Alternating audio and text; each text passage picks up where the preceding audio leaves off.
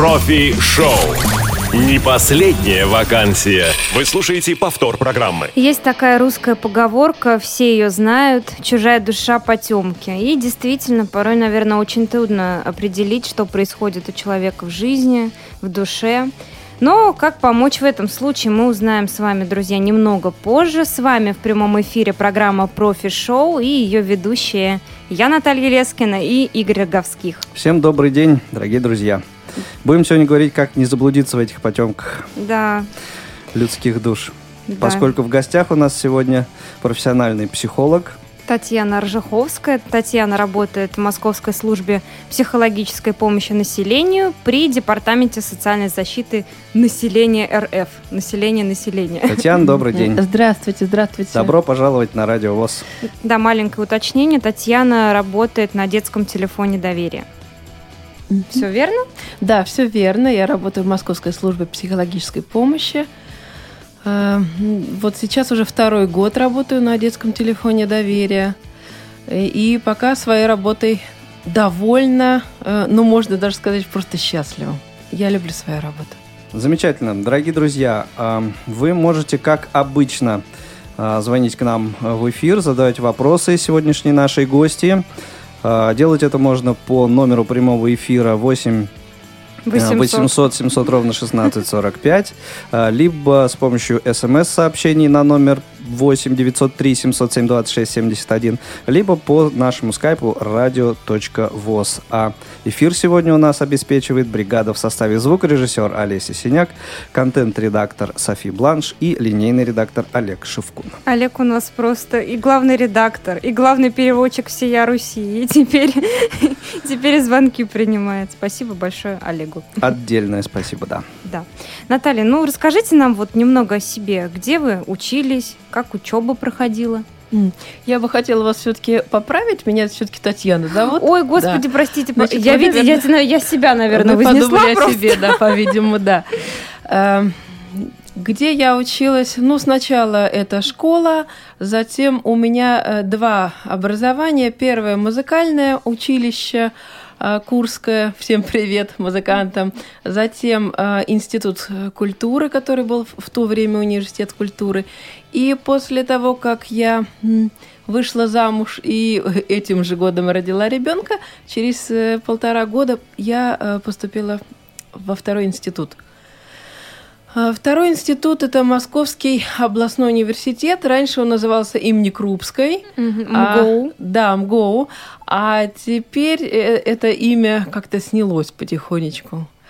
Э, Факультет практической психологии. Закончила в 2004 году. Почему такое решение возникло именно на психологию податься? Ну, в связи э, с рождением ребенка я э, стала сильнее терять зрение, и, в общем-то, э, та специальность, которая у меня была, дирижер академического хора, я, в общем-то, предполагала, что как-то не смогу справиться с, огромным количеством текстов, нот, изучать Брайль, по-видимому, не, не, не хватило сил. А, Ну и тут рождение ребенка тоже на меня серьезно повлияло. Я стала чувствовать, что я просто деградирую. Сопельки, горшочки, там, э, куколки, мишки, и как-то чувствую, что просто деградирую. Мы, и мы с подругой решили, как, слушай, Тань, чтобы не деградировать, поехали учиться. И мы э, вместе с ней, это моя коллега по первому образованию, мы с ней закончили первый институт, пошли во второй. И успешно э, закончили его. Учились на втором образовании это три года обучения, без всяких э, ну, побочных, что ли. Это очка, заочка? Это, это очно-заочная такая форма была. То есть мы ходили два раза в неделю. И плюс, э, ну, как у всех, сессии. Мгм. Ну, знания прям действительно. Вот я просто училась на очном, м, и мне вечно казалось, что что-то мне не додают. А вот так вот два раза в неделю. Ну, по, по полной программе учились, правда, по полной, только специальные предметы э, с утра и до вечера, э, как выжатые лимоны, и все действительно как на хорошем уровне. И э, экзамены сдавали, учили от и до, и э, как-то так, по крайней мере, э, я чувствую, что образование я получила нормальное. Вот в связи э, с проблемами, да, вот со зрением, какие сложности возникали? Может быть, э, в литературе? Или преподаватели, может, как-то не так относились? Или наоборот, очень даже хорошо относились? Вот как это было все? Ой, вы знаете, мне просто повезло, потому что мы были в паре с моей подругой Аней и эм, всегда были вместе. Она здоровая, э, здоровый человек, и она очень много читала, и мы жили как-то вместе, как-то сняли. Так получилось, что мы сняли э, комнату, как-то тогда снимали комнату э, за стенкой, и получилось, что мы все готовили вместе. Э, и две курсовые на двоих, и в конце концов два диплома на двоих. Это, кстати, больше, чем один на одного. Это правда.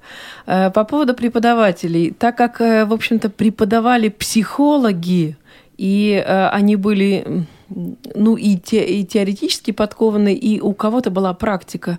Отношение ко мне было действительно нормальное. Не могу сказать, что что-то там было непонятно. Э, я проговаривала, проговорить еще раз так, чтобы я э, могла это представить. Ну и Аня, конечно, шептала, тут, тут так, тут эдак, вот так вот рисует, вот так рисует. В общем-то, как-то было очень вполне комфортно. И э, мои однокурсники всегда помогали мне во многом, много читали, много рассказывали друг другу, в общем, помогали. Э, честно, мне повезло. Вот и с моими однокурсниками, и с преподавателями. Вот каких-то таких затруднений не видела. Не было. Татьяна, а сразу как-то поняли, что будете работать по этой профессии? А, вы знаете, когда на третьем годе обучения я как-то вот сидела на лекции, и нам преподавали консульта... ну, консультацию, консультативную mm-hmm. работу. И вдруг мне что-то так щелкнуло, я поняла, что, о, консультация и телефонное консультирование – это мое.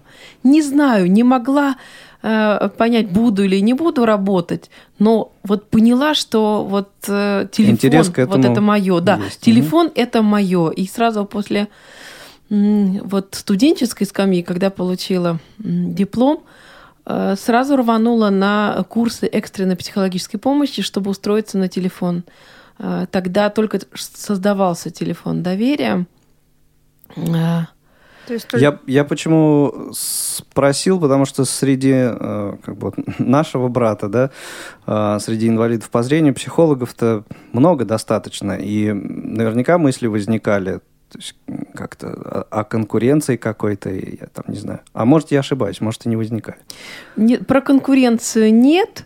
Э, как-то, не знаю, мне, у меня такое ощущение, что Э, как-то все приходило в свое время, как-то угу. вовремя, да.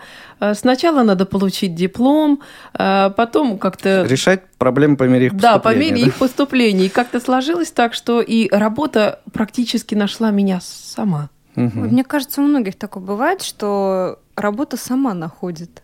Нет? Я ошибаюсь? У работы есть такое свойство. Самой ну, находить. Наверное. Но у меня такое вот э, э, ну, убеждение в том, что если ты идешь своим путем, вот той стезей, которой ты должен идти, значит, оно как-то само и складывается.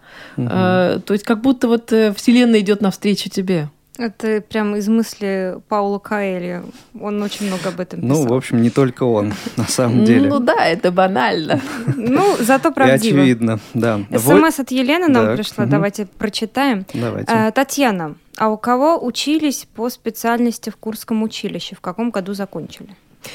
А, закончила а, в 94 году, училась у Ивана Ивановича Халявченко и Ирины Петровны Железняковой. Угу, знакомые все имена. Да, у, по фортепиано у Ольги Борисовны Семеновой. И вообще там действительно очень много удивительных преподавателей, с которыми я до сих пор поддерживаю отношения.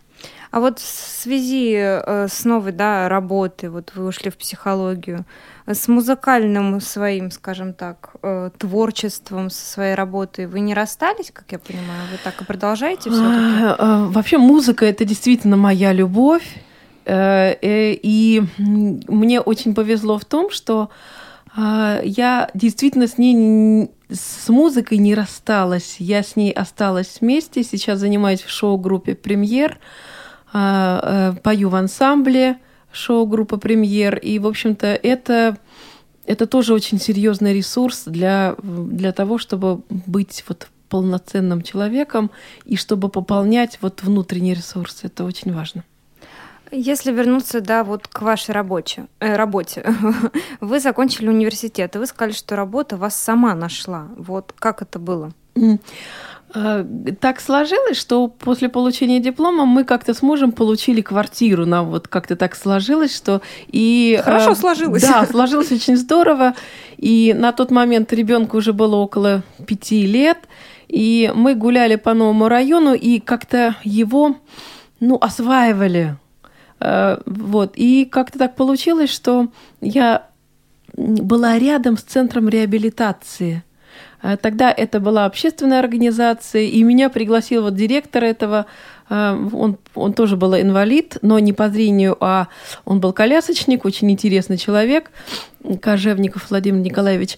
И он э, пригласил меня в этот центр быть ну, посетительницей, быть, быть вместе с ними, разделять общественную жизнь инвалидов. И в конце концов он как-то так вот говорит, ой, что-то вот как-то все хорошо, да вот психолога бы. И я, вы так, я, я. Я говорю, Владимир Николаевич, я перед вами. И я полтора года работала э, волонтером, работала на добровольных началах. Я набирала опыт работы психолога и очень много за эти полтора года, очень многому научилась. Практика – это очень важный момент. Э, боялась начинать, но этот шаг надо было делать. И вот мне помогали и э, те, кто были рядом со мной, и, в общем-то, после того, что после полутора лет этот центр стал государственным учреждением, и я как-то очень плавно влилась в его э, сотрудники. А вообще много, большой коллектив? Сколько народ на телефоне работает? А, на телефоне сейчас, э, ну, это отдел ТНПП, телефон неотложной психологической помощи. В нем несколько отделов, 051 мои коллеги, Э, там отдельный сектор детский телефон доверия и э, интернет-сектор. Э, более 40 человек. Это всего в общем? Это в общем вот в отделе, да, а в Московской службе психологической помощи остальные психологи, не могу сейчас четко сказать, но более, более 300 психологов угу. объединяется в Московской службе психологической помощи, и э, москвичей, и тех, кто работает в Москве, э, их обслуживают бесплатно. То есть услуги Московской службы психологической помощи для населения бесплатны. А как вы туда попали? Это тоже очень интересный момент. Почему? Потому что я, э, вот помните, я говорила, что я полтора года работала волонтером, а потом это учреждение стало государственным э, в структуре соцзащиты, социальной защиты населения. И я там проработала семь с половиной лет. И настал момент реорганизации. Там очень много сокращений, что-то со ставками. И мне предложили три варианта. Или вы э, увольняетесь, или вы э, сокращаетесь, или вы переводитесь в Московскую службу психологической помощи, и передо мной было очень много как бы сказать, не, непонятностей, не знала, попаду я, не попаду, выберут меня в московскую службу или не выберут, но я выбрала этот путь. Все-таки остаться при работе, при ставке и в Московской службе психологической помощи был такой серьезный отбор, и я его прошла. Вот так я попала это в Московскую... конкурс да. прям целый такой. Да, был. это был конкурс двуступенчатый, и, в общем-то, мне кажется, что я понравилась, смогла убедить, а, угу. да, убедить тех, кто отбирал, что я смогу работать, что, в общем-то, мой опыт, на который я опираюсь, вполне мне э, поможет. А по каким критериям отбирали? То есть вот из чего состоял этот конкурс? Ну, это не конкурс, это... Ну, отбор, да? Это, То есть он, он, это было собеседование его? сначала заместителем, да, заместителем директора. Я прошла это собеседование. Угу. А потом с, с самим директором, с Антониной Ивановной Лишенко, Московская служба психологической помощи. Это ее детище, вот э, уже 11 лет а, она существует. И, наверное, ей я тоже понравилась. И, в общем-то, вот ну, собеседование. Собеседование. Да, собеседование. Я просто, ну, мало ли, может, А по каким тесты, критериям, там, я уже не знаю. Я, они угу. психологи, и она, и замдиректора, поэтому они опирались на свои какие-то знания и э, метода оценки. Ну, да, да, это В общем, понятно. вы пришли и понравились, и вас Я взяли. пришла и понравилась, смогла убедить э, людей в том, что я смогу и что у меня есть, ну, какой-то, как вам сказать, есть силы работать. И попросилась на телефон, потому что, помните, я вам говорила, что вот на, на студенческой скамье я как-то поняла, что это мое. Мгм. Вот я как раз хотел сказать, наверняка они просто почувствовали, что вам это интересно и что это ваше. И, в общем, сделали такой вот выбор. А что за вот эти за отдельные курсы были вот по А, телефонной Курсы помощи? это, по-моему, три или четыре месяца был э, э, курсы экстренной психологической помощи. Они устраивались для, для сотрудников м, образовательных учреждений, а я попросилась вольнослушательницей. Вот так. Э, Мне казалось, что телефон доверия это мое, но тогда, сразу после э, студенческой скамьи, э, меня не выбрали. Как-то я, наверное, ну, чем-то, вот что-то нужно было еще, наверное, опыт нужен был. Ну, опыта вы достаточно потом да, набрались. а потом у меня уже было около 9 лет опыта работы, и, в общем-то, уже никаких сомнений у а, начальницы ТНПП, телефона неотложной психологической помощи, уже не было. Она сказала, я вас возьму. И сколько вы вот уже на данный момент, получается, на телефоне доверия На работаете? телефоне доверия я работаю с октября 2013 года. Не могу посчитать, наверное, полтора года, может быть, чуть побольше. Мы тоже считаем. Ну, я точно считать не умею и Ну, считать почти, не почти. буду. Без малого два года, Ну, в общем, так хорошо. скажем. А, а с детьми? Вот почему именно с детьми? Как вот вы к детям-то попали? Это тоже очень интересный вопрос, потому что когда э, мне предлагали в центре реабилитации работать с детьми, там был выбор или со взрослыми, или с детьми, э, я все-таки всегда выбирала взрослых, и мне было интересно работать с людьми от 14 и, как я говорила, до плюс бесконечности. Я очень люблю э, контингент взрослый, э, очень люблю пожилых людей. А, Тут такой момент, что меня готовили, я проходила стажировку на 051. И руководство, как вот эм, отдела ТНПП и э, Антонина Ивановна Лишенко очень волновалась за меня в связи с тем, что я инвалид и что там ночные смены. И меня практически как-то так уговорили, Тань, ну попробуй на э, детский телефон доверия, потому что там нет ночных смен, там смена только с 9 до 9 э, дня, ну, с утра до вечера. И я попробовала, и, и еще один месяц постажировалась на детском телефоне доверия. И, ну, так вот прикинула, что все-таки здоровье надо сохранять. Ночные смены, они очень, ну, забирают здоровье. Люди с нормальным здоровьем через какое-то время, в общем-то, ну, терпят такое, ну, серьезные неудобства и здоровье, в общем-то, как-то так вот, ну, не- если не нарушается, то как-то да, со здоровьем какие-то проблемы Сбоить происходят. начинает. Да, начинает сбой, сбой А, получается, а да. не зависит ли это вот от э, как это, психотипа человека, да, жаворонок, э, сова. Возможно, зависит, но все равно начина... вот в любом случае Интересно. Ночью спать надо. ночью нужно спать, потому что в любом случае все э, процессы, вы как мед, э, да, как медик, да, Игорь, Да-да-да. можете, в общем-то, понять, что э, парасимпатическая система вступает ночью Мгм. в Царство да, в царство, да, парасимпатики, поэтому все процессы, э, процессы замедляются, и в любом случае ночью человек вялый, он должен в любом случае восстанавливаться и спать. А а вот тут э, в любом случае как нарушение происходит. А по количеству звонков э, как-то можете сказать, отличается ли вот дневная смена от ночной? Не могу сказать четко. Единственное, что когда я спрашивала, что можно говорить на радио ВОЗ, а что нельзя говорить, э, ну, действительно, есть определенные... Вот вы сейчас похихикиваете, да? Но есть та информация, которую не разглашает. Нельзя Мгм. разглашать, и я даже подписывала документы. Да, о том, что есть информация, которая не подлежит разглашению. Так вот, она проговаривала, что в год около 50 тысяч звонков принимает телефон неотложной психологической помощи. Не Да, знаю, это- м, это не много. могу сказать вам четко, что больше звонков ночью или днем, потому что у меня не было ночных смен Мгм. и как-то не застряла на этом внимание. Понятно. Да, но точно у, э, на детском телефоне доверия звонков на, одно, на одного консультанта намного больше, чем звонков на 051, потому что иной раз я на 051 а, могу поработать по просьбе, по своему желанию, потому что это другое. 051 это, ну, это, это когда, да, когда звонят взрослые люди, это бесплатно, да, для москвичей с городских телефонов 051.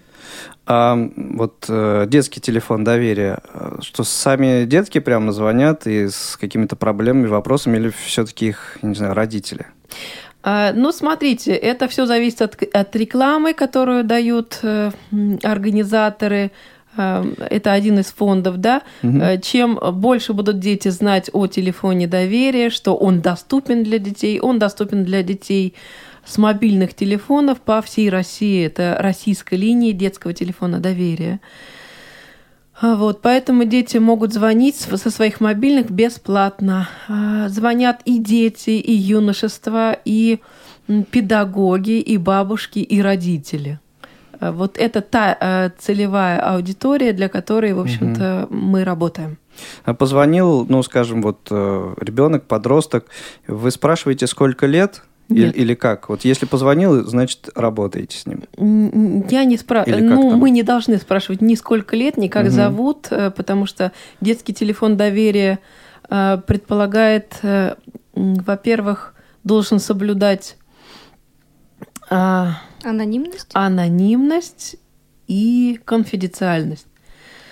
А, то есть все, о чем мы говорим с человеком, а, никуда не уходит за рамки отдела, да, и никто не определяет ни номер телефона, то есть вот это обязательно. Мы не спрашиваем, сколько человеку лет. Единственное, когда более взрослый голос, да, когда угу. взрослый человек звонит, я тогда расспрашиваю, подскажите, сколько вам лет, чтобы я знала, это наша аудитория или нет. Если человек в кризисе, ну, в той в очень тяжелой ситуации, например, ну, просто кризисный звонок, да, тогда я работаю со взрослым, мы, я не могу его бросить. И если более легкий звонок, менее напряженный, тогда я его перенаправляю к своим коллегам на 051. Угу. Вот. А вот Я так понимаю, что вот это разделение на взрослый телефон доверия и детский, это просто ну, больше для того, чтобы среди специалистов распределить эти звонки. Ну, я бы не сказала, что, э, что именно так. Есть, да, какая-то определенная часть правды в том, о чем вы говорите, да. Угу. Ну и второй момент в том, что все-таки фонд фонд защиты детей в сложных жизненных ситуациях, по-моему, он так называется, он это именно создал детский телефон доверия для детей. У меня вопрос такой. Я не знаю, можете ли вы Сейчас, мне... Наташа, него... одну минуту. Я напомню нашу контактную информацию. Наш телефон, и потом ты задашь вопрос. Да, Хорошо? 8 800 700 ровно 16 45 это номер телефона прямого эфира. 8 903 707 26 71 номер для ваших смс-сообщений и skype radio.voz. Звоните, пишите, задавайте свои вопросы. Да, а я вернусь к, сво- к своему вопросу. Угу. Татьяна, я не знаю, сможете ли вы на него ответить или нет, но тем не менее спрошу. ты, вот интересный с как... заход. С какими проблемами обычно дети обращаются? То есть есть, может быть, ну, какие-то такие самые распространенные, да, проблемы, с которыми звонят дети? Да, об этом можно говорить и нужно говорить для того, чтобы и дети знали, и взрослые знали, э, и родители, и педагоги. Значит, э, круг такой – Дети звонят в затруднительных ситуациях при взаимодействии друг с другом. Это вот э, ссоры какие-то, затруднения. Э, это первая любовь у юношества. Это затруднения и скандалы и какие-то конфликты с родителями. Одна из тем. Э, одна из тем, ну, поменьше звонков, это с определением профессии, с определением жизненного пути.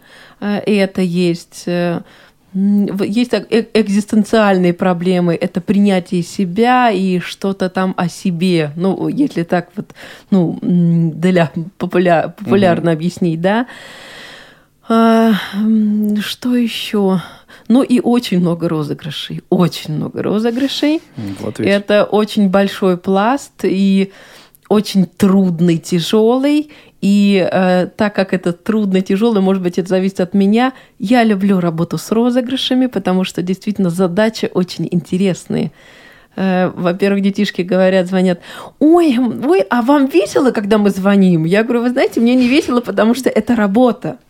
Э, прежде чем э, работать с розыгрышем, надо определить, розыгрыш это или нет. Подлинное, подлинное обращение вот или ведь. фантастическое, да, угу. какое-то. Ну и второй момент.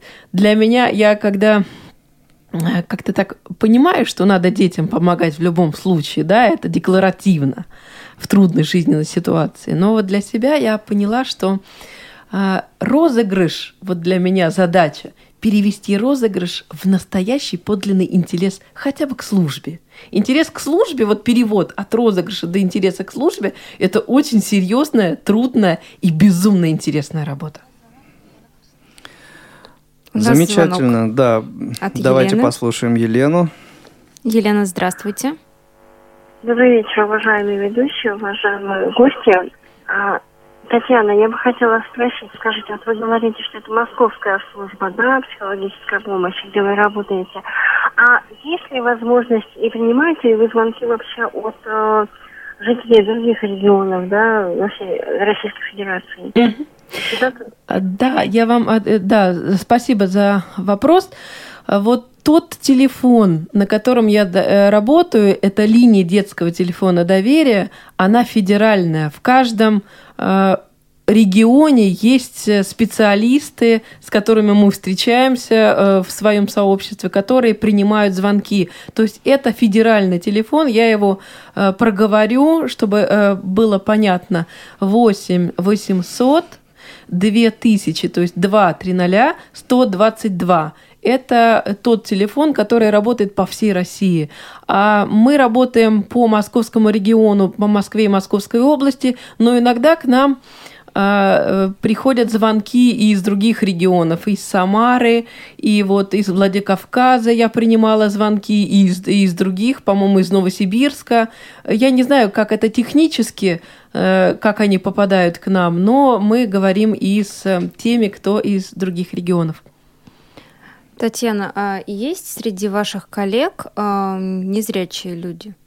Да, э, у нас Московская служба психологической помощи, э, два инвалида по зрению, моя коллега, э, моя коллега, мы вместе с ней работаем на детском телефоне доверия. Даже не знаю, можно говорить ее имя и фамилию или нельзя. Как-то этот момент я не, Но это не, не уточнила. Важно. Да. Это не важно. Да, да. да. Два, два инвалида по зрению, и, в общем-то, мне очень приятно, что вот я была после моей коллеги, то есть дорожка уже была проторена и отдел кадров мне рассказывала с упоением, ой, вот работает девушка на детском телефоне доверия. Она себя она... хорошо зарекомендовала. Да, да и, и, она, пок... О, и она тоже владеет компьютером, она все в компьютер для, для вот отдела кадров, для это шок, наверное, да, был ну, просто. Ну, это не шок, Приятно. это что-то такое удивительное, что-то из ряда вон выходящее, да. Угу.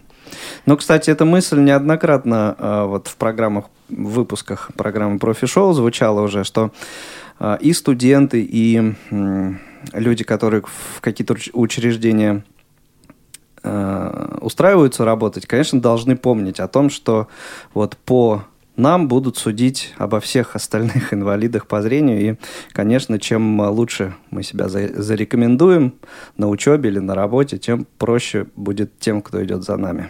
Я полностью с вами согласна. Для меня это очень важно, вот внести а, мнение о а, не о себе, а скорее всего о незрячих людях, которые могут работать, которые способны работать, которые способны работать полноценно. А после вас еще кто-нибудь из незрячих, слабовидящих э, людей э, приходил попробовать себя вот на этой должности? Вы не знаете? Хотя бы случайно? попробовать. Не знаю, не могу сказать, приходили или не приходили, но я не сталкивалась с этими людьми. И если бы э, кто-то, ну, наверное, если бы кто-то при, приходил, наверное, со мной э, вот как-то посоветовалась. Начальница, начальник отдела, она очень доброжелательный человек э, и, в общем-то, зрит в корень. И я хочу сказать, что это очень интересный руководитель. Я Кстати, сегодня у нее день рождения. Еще О, раз Пользуйтесь поздравляю, да. случаем. Да, пользуясь случаем, поздравлю Присоединяемся. Нин- Нину Алексеевну Петроченко, э, начальника. Таких начальников, наверное, я каждому пожелаю. Удивительно чуткий человек, э, как-то очень бережно относится и ко мне, и к моей коллеге. И это очень приятно, вот такое отношение. Это, это такая редкость. И я это воспринимаю просто как вот очередную сказку. А с коллегами много приходится общаться? С коллегами общаемся постоянно. Постоянно общаемся, постоянно вместе, постоянно подставляем друг другу плечо. И мне очень приятно, что на меня тоже рассчитывают так же, как и я рассчитываю на своих коллег. И моральных каких-то психологических, не знаю, там еще каких-нибудь барьеров нет никаких. У, у меня нет. А у них? У них, я думаю, что тоже нет. Они говорят, ой, Тань, мы даже вот забываем, что ты не видишь. И иногда говорят, ой, я так хочу тебе показать, а потом соображаю, что ты не видишь, приходится рассказывать. Я говорю, ну рассказывай, это тоже очень полезно. Ну да. Нам смс от Елены. а, Сегодня Елена очень Сплошные. активная. Спла- Да. Сплошная Елена. А, а взрослая психологическая помощь осуществляется вашей службой только по Москве или тоже есть возможность из регионов звонить? А, это она уже задавала этот вопрос. Да, это, Мгм. видимо, позже просто пришло. Да. Татьяна, а вот в э, процессе общения с коллегами как-то, может быть, уловили какую-то э, разницу, не знаю, а, а может быть, ее и нет, э, вот в специфике эм, работы их и вашей? Вы знаете, дело в том, что сам телефон, он не, Да, в общем-то, он не в этом предполагает визуального канала Мгм. вообще в принципе. А, Поэтому, если э, говорить о качестве э, работы, а именно телефонном консультировании и разговоры, разговоре, здесь нет э, разницы, наверное. Единственное, я хочу сказать, что все консультанты настолько разные, и настолько у каждого свой стиль общения, и очень много разных школ, которых придерживаются мои коллеги, и в этом нет э, какого-то очень четкого определенного определенной школы, которой нужно придерживаться. То есть вот если ты состоявшийся психолог и э, у тебя есть концепция, э, именно рабочая концепция, то ты можешь работать. Не знаю, не могу сказать. По крайней мере, я очень много слышала от моих коллег, так как мы находимся в, одно, в одном помещении, и иногда я как-то так прислушиваюсь, и замираю э, консультациям своих коллег, ну вот когда я слышу их, да, это одностороннее такое, просто вот что-то удивительное, увлекательное, э, полезное. И также они э, откликаются, Тань, ты так интересно консультируешь, как-то то- тоже замирают. И как-то иногда спрашивают, а тут что, а там как? А вот здесь очень интересно. То есть э, вы слышите, как э, работают ваши коллеги, и, соответственно, они тоже, да? То есть Да, это не да. изолированные какие-то вот э, Это ка- кабинки ка- там, Это кабинки, кабинки, да, но это кабинки в одном помещении. То есть Мгм. вот перегородочка, она идет где-то в рост человека, да, то есть мы все равно в любом случае друг друга слышим. И даже когда абоненты говорят, ой, а кто-то там еще, я говорю, вы знаете, ну, у нас просто такое помещение, э, мы работаем вместе, э, даже если мы отделены друг от друга кабинками, у нас вот такие условия, и ничего тут не поделаешь. А не мешает это? Нет, это не мешает, потому что увлекаешься работой. Мгм. Друзья, давайте, наверное, прервемся буквально на пару минут. Не отключайтесь. Радио ВОЗ. Слушайте нас. Настраивайтесь на позитив. Работа, работа, перейди на Федота, с Федота на Якова, а мне их зарплата. В эфире программа «Профи-шоу». Сегодняшняя наша гостья Татьяна Арджиховская, профессиональный э, психолог. А, а контактная наша информация, э, телефон прямого эфира 8 800 700 ровно 1645, номер для смс-сообщений 8 903 707 26 71 и skype radio.voz. У вас есть еще а, время задать Татьяне свои вопросы. А пока вы их не задали, э, задам я очередной вопрос. Татьяна, профессия психолог. И, э, как мне кажется, вот первый вопрос, который возникает, э, когда слышишь, что человек работает психологом, это, конечно, вот та эмоциональная нагрузка, которую психолог э, принимает на себя, да, и э, несет. То есть все это приходится, всю эту информацию Ну, через себя пропускать, пропускать буквально. через себя или нет, или наоборот, абстрагироваться. Вот. И, и если через себя пропускаете, то как потом от этого, ну, То грубо есть говоря, отдыхаете? Сейчас вы э, просто задали вопрос о э, как не выгореть. Э, Как профи- Да. да, это профилактика итоге, да. про- профессионального выгорания. В любом случае, вот как говорят, у, у хирурга его э, инструмент это скальпель. А вот а психологи говорят, что его инструмент это личность. И в любом случае э, всегда пропускаешь э, это через свою личность, и чем богаче личности, тем у тебя больше возможностей э, идти вместе с абонентом, идти вместе с клиентом. Безусловно, э, эмоциональная нагрузка серьезная, э, и когда очень много звонков, э, действительно уходишь с работы просто как выжатый лимон. Да, ну и в ситуации работы с детьми, мне кажется, эта нагрузка, она только увеличивается. Ну, вы знаете, Ну, я, бы, я, бы, я бы не стала отделять, что эмоционально с детьми э, э, работать труднее, чем со взрослыми. Мне кажется, что тут просто, ну, это просто разные люди. Это как вот, э, ну, старики и, и другие старики. Или, например, взрослый человек и другой взрослый человек. Просто это разные люди. Э, Ну, ра- ра- безусловно, разная Ну, аудитория. обычно Но, тем не как-то менее, я- сочувствие детям больше всегда. я бы не сказала, что э, к взрослым сочувствия меньше. Нет. Все, вс- в любом случае эмоционально э, действительно есть такое выгорание. Ну, по крайней мере, такое понятие есть. И у нас в службе э, этому, в общем-то, посвящено очень многое. Э, Во-первых, у нас работают супервизоры, у нас регулярно проводятся супервизии групповые и индивидуальные. Если у тебя есть какие-то проблемы, трудности э, эмоционального плана, когда, когда у тебя не получается абстрагироваться и профессионально ты включаешься как человек вот э, в ту проблему, с которой к тебе обращается абонент, вот тогда нуж- нужна помощь супервизора. В чем она заключается? Э, Вы знаете, супервизор это, как мой один из знакомых сказал, это психолог психолога. Э, Это, это работа, это как консультация, но именно над профессиональными а, затруднениями и эмоциональным каким-то вот выгоранием или эмоциональным, эмоциональным каким-то затруднением, напряженностью, Мгм, То связанным есть с вы работой. как бы с, э, То есть мы работаем с супервизорами выступаете в просто роли регулярно. уже э, вот как кли- а, Ну, один как, клиент, да, как другой. клиент, да, как клиент супервизора, да. Мгм. Тут именно профессиональные навыки восстанавливаются, потому что отделяются э, человеческие от профессионального, да.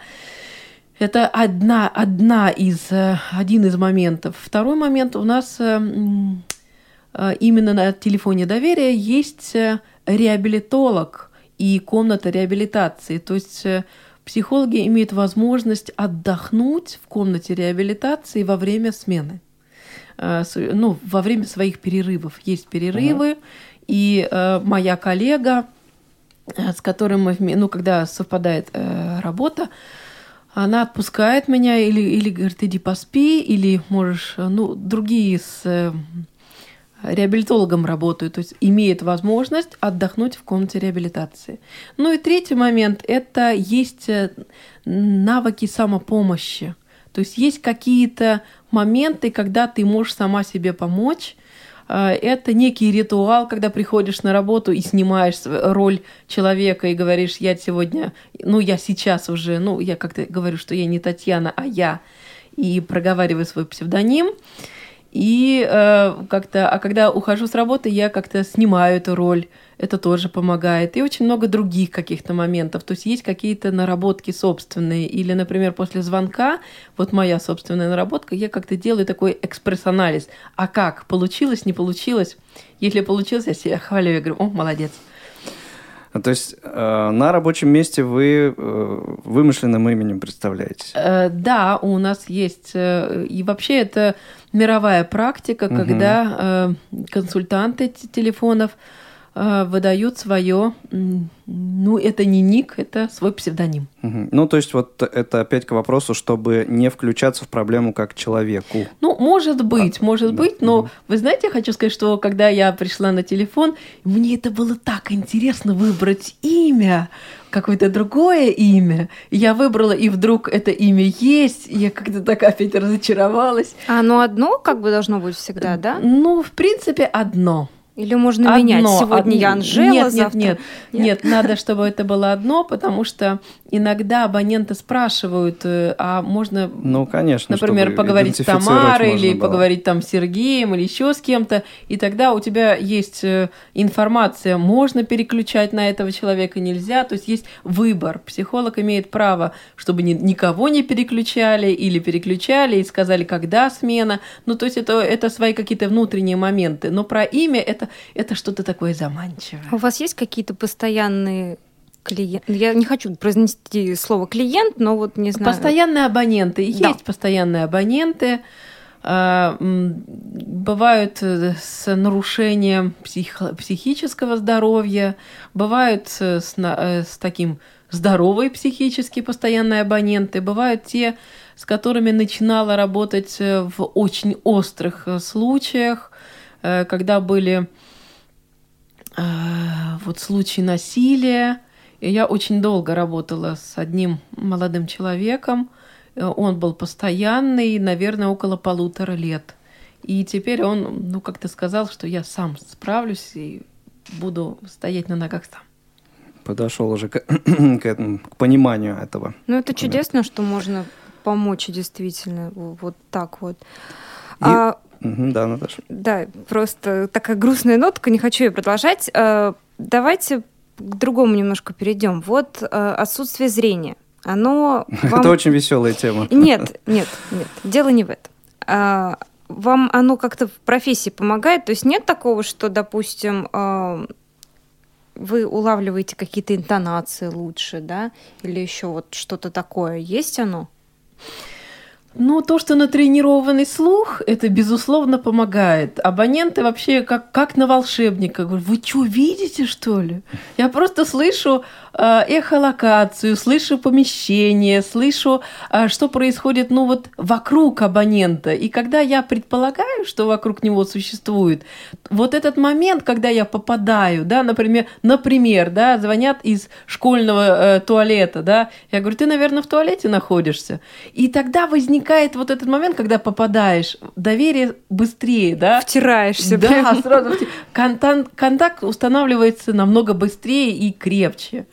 А, по поводу зрения, вы знаете, когда я работала психологом вот и консультировала э, в центре реабилитации, и моими клиентами были инвалиды всех категорий, конечно, не хватало зрения, потому что в, очный, в очном консультировании, безусловно, зрение нужно – Э, безусловно, сначала у меня было чуть получше зрение, и я могла позу различить, как-то мимику различить, а чем дальше, тем хуже.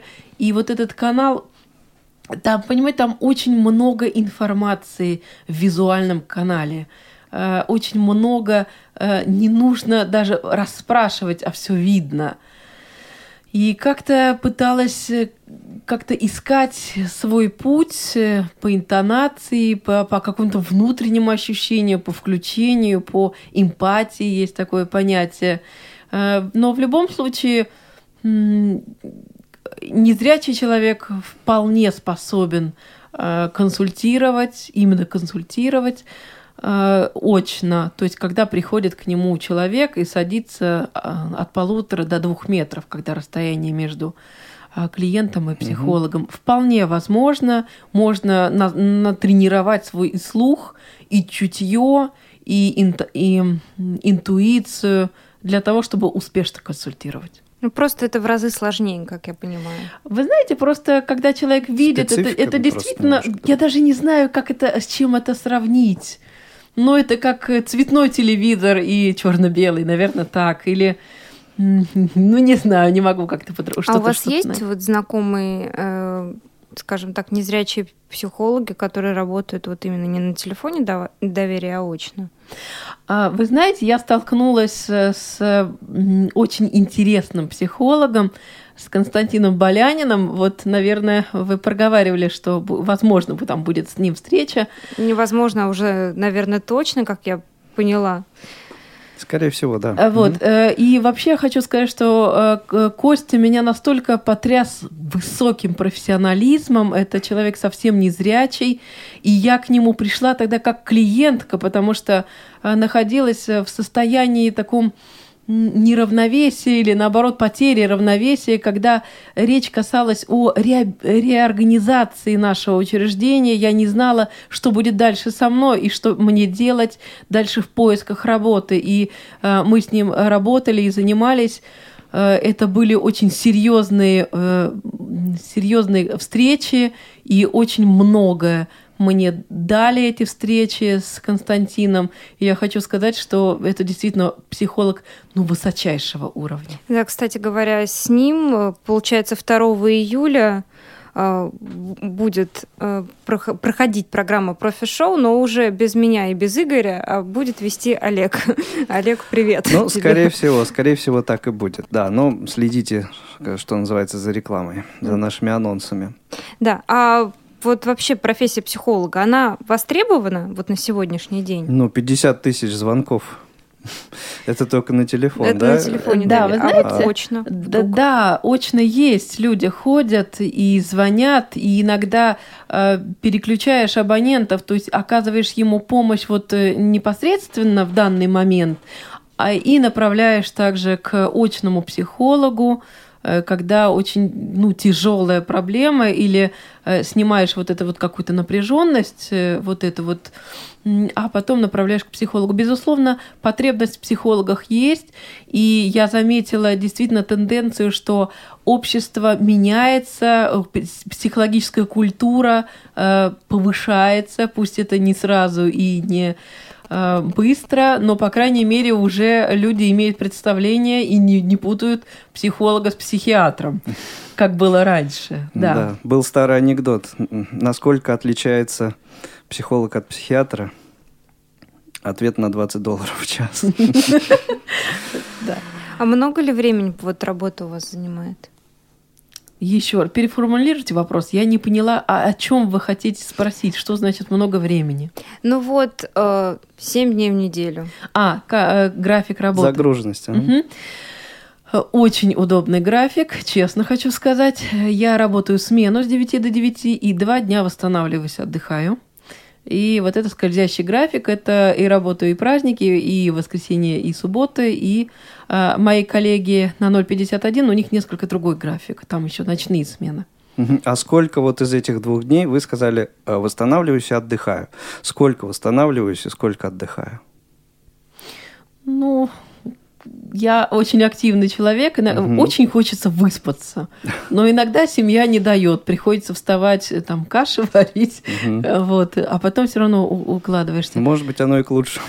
Э, ну, ну, не знаю, по крайней мере, восстанавливаться, это надо переключаться на вообще, вообще на жизнь. Mm-hmm. И вот это снимать, вот это то, с чем ты сталкивалась на работе. И лучше к этому не возвращаться. А если это тебе мешает в жизни, значит, надо идти к супервизору, да, значит, да, да. что-то не то, что-то там тебя задело так, что ты не можешь справиться. Неужели супервизор действительно так может? Волшебники просто, волшебники. Настолько высочайший уровень супервизоров, мои коллеги, это удивительные люди и удивительные а, специалисты. Хорошо. А вот если не секрет, сколько зарабатывает психолог на телефоне доверия?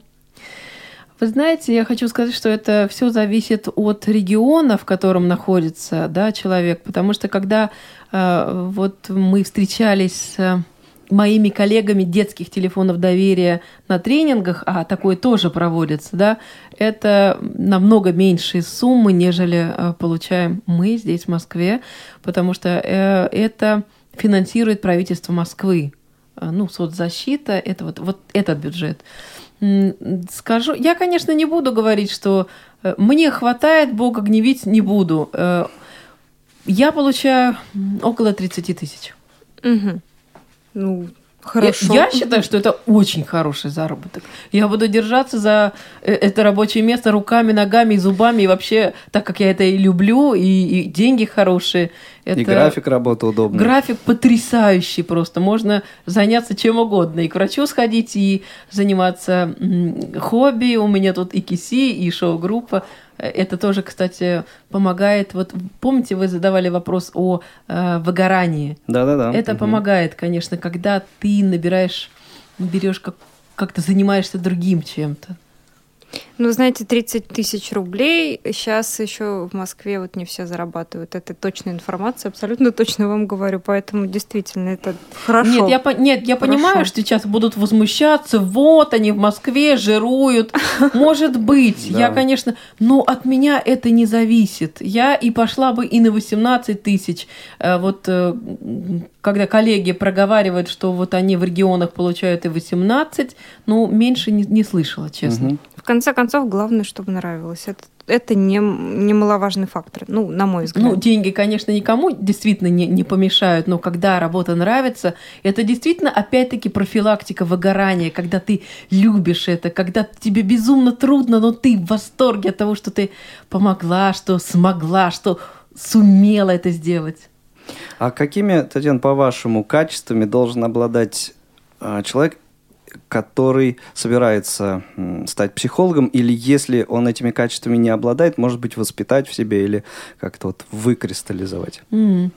Э, Значит, э, какими качествами? Давайте я скажу, что вот приблизительно с таким же вопросом а, ко мне обратился Юрий Иванович Кочетков, редактор а, журнала «Школьный вестник», Мгм. и я очень подробно написала статью. Э, Статья называется «Могу ли я быть психологом?». Она э, за 13 год, за апрель, четвертый номер. И она посвящена тому, э, доступна ли профессия психолога для незрячих и для слабовидящих людей. Ну, И это там да, очень, ключевой вопрос. очень Мгм. подробно. И там тоже есть вот этот кусочек, то, о чем вы говорите, какими качествами должен обладать психолог. Но что для меня вот важно, человеку, который идет на психолога, долж- должны быть интересны люди. Вот это должно быть просто интересно. Интересно общение, интересен сам человек. Вот когда объект профессии интересен, тогда ты на, на том месте, где ты. Ну, то есть ты идешь той же, ну, тем путем, то, есть своей тропинкой. Вот, На- Наташа, вы говорили, что э, вы когда-то задумывались о том, как э, идти к психологу или нет. Но я просто уверена, что люди вам интересны. Вам общаться с людьми очень интересно. И это была одна из ваших профессий. А, да, Ну, ну, либо, я, либо собственно, еще журфак-то пошла. Да. Я, кстати, я вот задумывалась, правда, на эту тему, возможно, получить второе образование. Ну, в общем, если я к этому приду, это было бы, наверное, неплохо для меня и, в принципе, для саморазвития. Ну, ладно, что И ж. Если что, Наташа, теперь ты знаешь, к кому в качестве супервизора обращаться. Да, это точно. Да, я хочу сказать, а по поводу других качеств, ну, наверное, это э, неравнодушие к людскому горю, э, желание или готовность помочь человеку. В любом случае, можешь ты помочь, э, можешь поддержать или нет. Э, обязательно психолог должен быть обладать интеллектом, умом, потому что э, ну, глупый психолог это не психолог, это точно. А Вот, ну, что еще? Может быть, еще какие-то качества. Ну, вот то, то, что мне пришло первое сейчас в голову. Ну, а вот э, тот самый ключевой вопрос, э, может ли незрячий человек э, реализовать себя в качестве психолога, как бы ответ, дорогие друзья, мне кажется, вот очевиден, Э, может и очень даже неплохо. Ну, правда, да. Желательно, конечно, чтобы э, это, этот вид работы все-таки опирался на э, слух, да, э, то, есть это наш основной, основной э, основной вид деятельности, э, тот, который мы можем натренировать, да, это психологические консультации, очные, это работа на телефоне, это то, чем я вот тоже занималась в центре реабилитации, это занятие релаксации, да, это проводишь вот эти групповые занятия, можно индивидуальные занятия, где ты говоришь, а тебя слушают. Ну и, скорее всего, вот, э, наверное, не стоит Диаг, диаг, ну, хотя диагностика тоже может быть вполне без зрения, но э, при работе с детьми, э, а дети чаще всего меньше говорят, они больше нарисуют. Там э, методики, которые связаны с рисованием, да, с рисунками. Э, и тут вот, скорее всего, если хороший остаток, то может быть. Но, конечно, лучше э, опираться на слух. Хороший совет, на мой взгляд. А какие-нибудь э, советы, да, вы могли бы дать, может быть, старшеклассникам, ну, к примеру, в какой университет поступить? Или, да, может да, быть... Вот я только об этом подумал. Может быть, есть какие-то наиболее популярные, наиболее э, доступные э, для вот, инвалидов по зрению э, заведения учебные, куда можно было бы вы знаете, Пойти, не, не могу сказать, не знаю, не могу сказать. Единственное, мы, мы, для меня очень важно было пойти и учиться э, наряду, вместе, рядом со здоровыми людьми. Поэтому я выбирала, мы выбирали с подругой э, такое старое заведение э, с такой серьезной историей, советской историей, с хорошей библиотекой. Ну вот, вот таким вот образом. А что сейчас?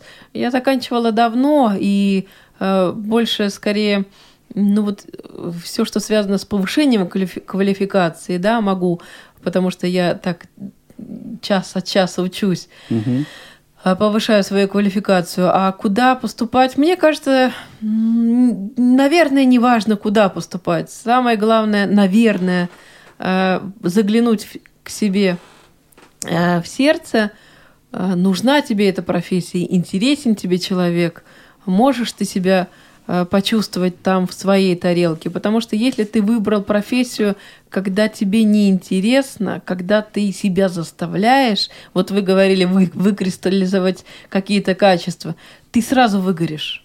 Угу. Татьяна, спасибо большое, что вы сегодня были с нами. Наше время, к сожалению, заканчивается. Друзья, тему психологов мы еще затронем. У нас будет в гостях 2 числа Константин Болянин. А, не отключайтесь, потому что сейчас э, вас ждет рубрика «Новости трудоустройства». С еще одним Константином. Да, на это, это еще один Константин, но на этот раз Лапшин. Друзья, всего доброго и до встречи. Всем до свидания. Новости трудоустройства. Актуальные вакансии за последние две недели. Первое. Вакансии массажистов в государственных предприятиях, да, в медицинских учреждениях Московской области, в Дмитрове и в Луховицком районе. Соответственно, заработная плата в пределах 15-18 тысяч рублей в месяц. Традиционные обязанности массажиста, требования наличия соответствующего среднего медицинского образования по специальности медицинская сестра по массажу, а также действующего сертификата медицинский массаж. Естественно, что работа на территории работодателя и работа в полный день. Еще одна вакансия, вторая, это в Москве вакансия психолога, также в госструктуре. Это район станции метро профсоюзная, академическая, Заработная плата 30-35 тысяч рублей. В обязанности будет входить психологическая поддержка населения. Опять же, соответствующие требования законченное высшее образование, опыт психологического консультирования по проблемам жителей города, опыт ведения психологических групп приветствуется. Ну и, естественно, здесь, поскольку вакансия достаточно квалифицированная, то наличие резюме. Кроме того, из самых новых поступлений есть совершенно свежая вакансия Версия третья – это Санкт-Петербург, аналогичная работа, психолог в государственной структуре аналогичного направления. Заработная плата здесь от 20 до 25 тысяч рублей. И еще Санкт-Петербургская региональная организация ВОЗ передала информацию о том, что у них есть возможность стажировки в качестве специалиста организации для молодых людей на 2-3 месяца. Это стажировка оплачиваемая. Более подробную информацию можно узнать как в нашем отделе, так и в Санкт-Петербургской региональной организации ВОЗ.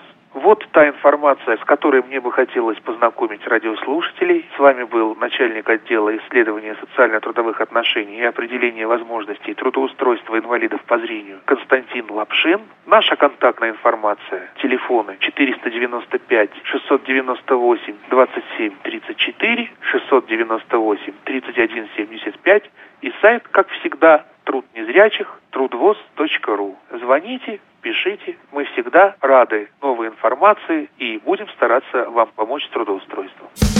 Профи-шоу. Найди свою профессию. Повтор программы.